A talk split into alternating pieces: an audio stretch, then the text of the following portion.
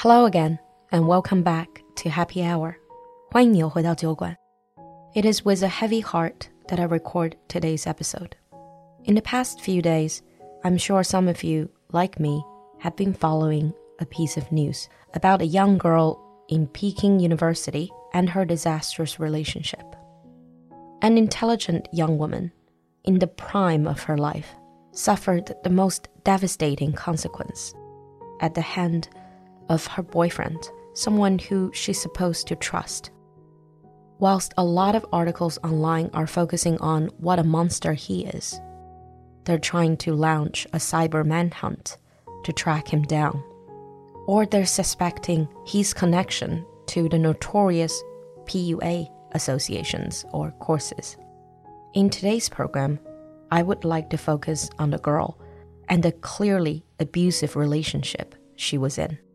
When we talk about abusive relationships, it seems to be one of those things that people only see in movies or on TV.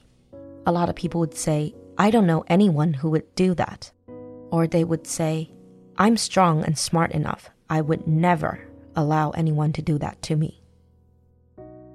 But the matter of fact is, according to some statistics, one in every four women and one in every nine men suffer some form of abuse in their relationships throughout their life. Abusive relationship is never that far away from us. It all depends on if we recognize it. So in today's program, we're going to focus on recognizing an abusive relationship. So if today's episode could reach a few people, could be of some help to you or your loved ones who are struggling, then my effort of putting all these information together would be totally worthwhile. It's not always easy to translate the word abuse or abusive into Chinese because it can be translated into different things in different contexts. I've seen the word 虐待 a lot, but when we think about 虐待 or abuse, most people would think about beatings, physically hurting someone. Physical abuse is the most visible type of abuse in a relationship. However, there are many other kinds of abuse that are a lot harder for people to notice.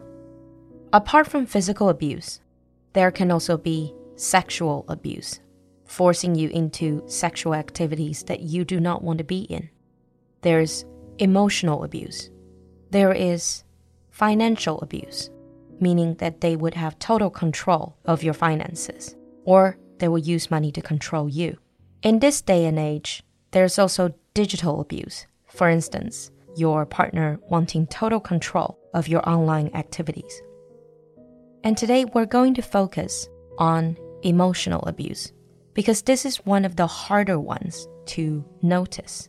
And in the tragic case that I mentioned in the very beginning of today's show, in that particular relationship, emotional abuse was so extreme, it was hard for anyone to read the evidence. So, first of all, let's look at some of the typical signs that you might be in an emotionally abusive relationship. The first one is constant verbal abuse. 长期的语言虐待. This might include criticism about everything and put downs. Sometimes they might disguise it as jokes, so they will make fun of you constantly. But when you complain, they claim they were only joking and you are too sensitive. A lot of couples might make jokes about each other, but if it's constant verbal abuse that's only making you feel bad, then you might have to be cautious. Sign number two they refuse to acknowledge your strength and belittle your accomplishment. So, not only will they criticize your weakness, even your strength they will refuse to acknowledge. Some abusive partners would specifically target your strength that they find threatening to their control. And over time, your sense of confidence and trust in your own competence can slowly diminish. You'll start believing them. You start to feel that you really don't have any strength at all. Sign number three you walk on eggshells to avoid disappointing your partner. To walk on eggshells means you're always super careful because they set unrealistic standard for you to meet. You have to be perfect for them, but nobody's perfect. So you always feel like you're disappointing them. Now they set those standards so that you can internalize their abusive behavior. 这种行为会让你不断的内化这种 abuse. You end up doubting everything you do. Number four, you find yourself apologizing even when you know you've done nothing wrong. Emotionally abused people often come to believe that they're stupid, inconsiderate, or selfish because they have been accused of these things so often by their partners. Number five, your partner is extremely possessive and controlling. For example, they require constant check ins. They invade your privacy and treat you as a thing they own. They interrogate you intensely about your every move, and you have to ask permission to go anywhere or do anything. Number six, your partner uses gaslighting techniques to distort reality. 通过这种叫做 gaslighting 的心理操纵术去扭曲现实。I mentioned this word in one of the episodes before. This is when the abusive partner they declare reality for you. For example, they would constantly say things like, You're not remembering it correctly. I never said that. I never did that. They would just lie outright.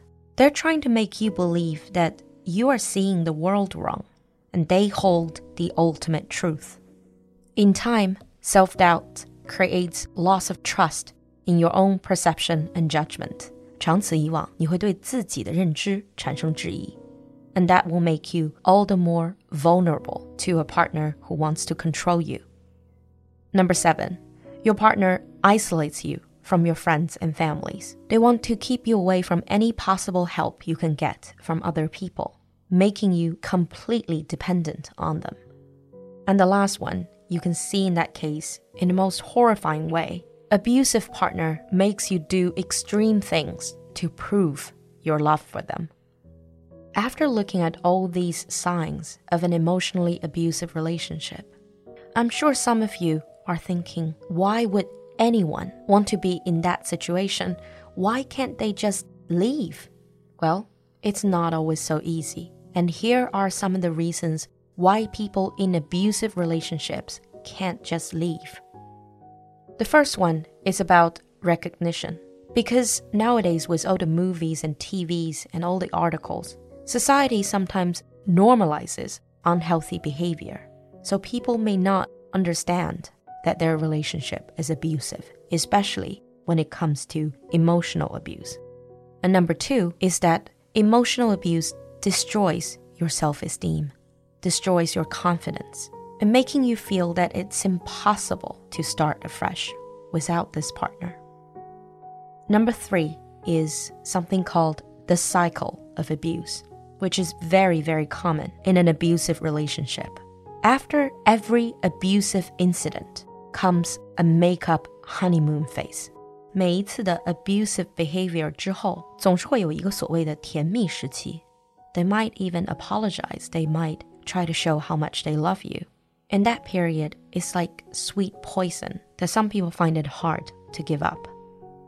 Number four, it can be dangerous to leave because abusive partners would make threats to harm you or even your family. And number five, it's difficult to escape the cycle of control. When an abusive partner has that much control over you, it's very common for you to try to break up, get back together with them again. Actually, according to statistics, it takes an average of seven times for people to get out of an abusive relationship. And number six is they feel personally responsible for their partner or their behavior you would often hear people making excuses for their abusive partner. They also believe that if they can carry on, if they just stick it out, things might change. They might change. So it's not entirely fair for us to say, why don't they just leave their abusive partners? I know when tragedy happens, a lot of the friends or family members, they would say, I did not know this was going on. How do we help protecting our loved ones, our friends, and family from abusive relationships? How do we know if our friend is in a possibly abusive relationship? Well, even though we're not experts, here are a few signs we can watch out for. The first one your friend disappears completely from social life and pulls away from family and friends. Secondly, when you ask your friend to join in some activities, he or she often needs permission from their partner to make minor decisions. Number three, they're very secretive about their relationship and try to avoid sharing anything about their partner or relationship.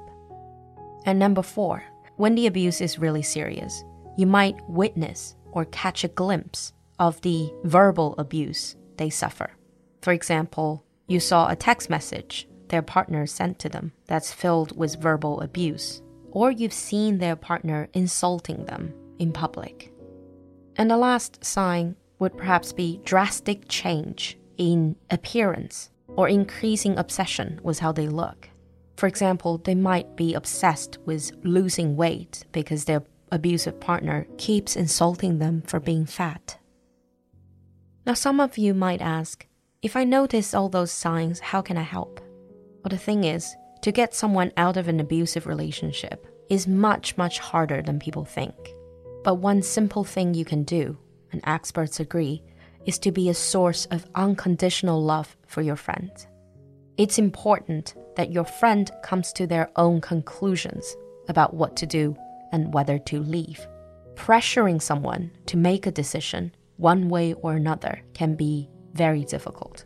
So instead of putting pressure on them, trying to push them to leave their partners, remain someone they can talk to and offer them support and resources should they want to make a change are some of the best things you can do in this difficult situation.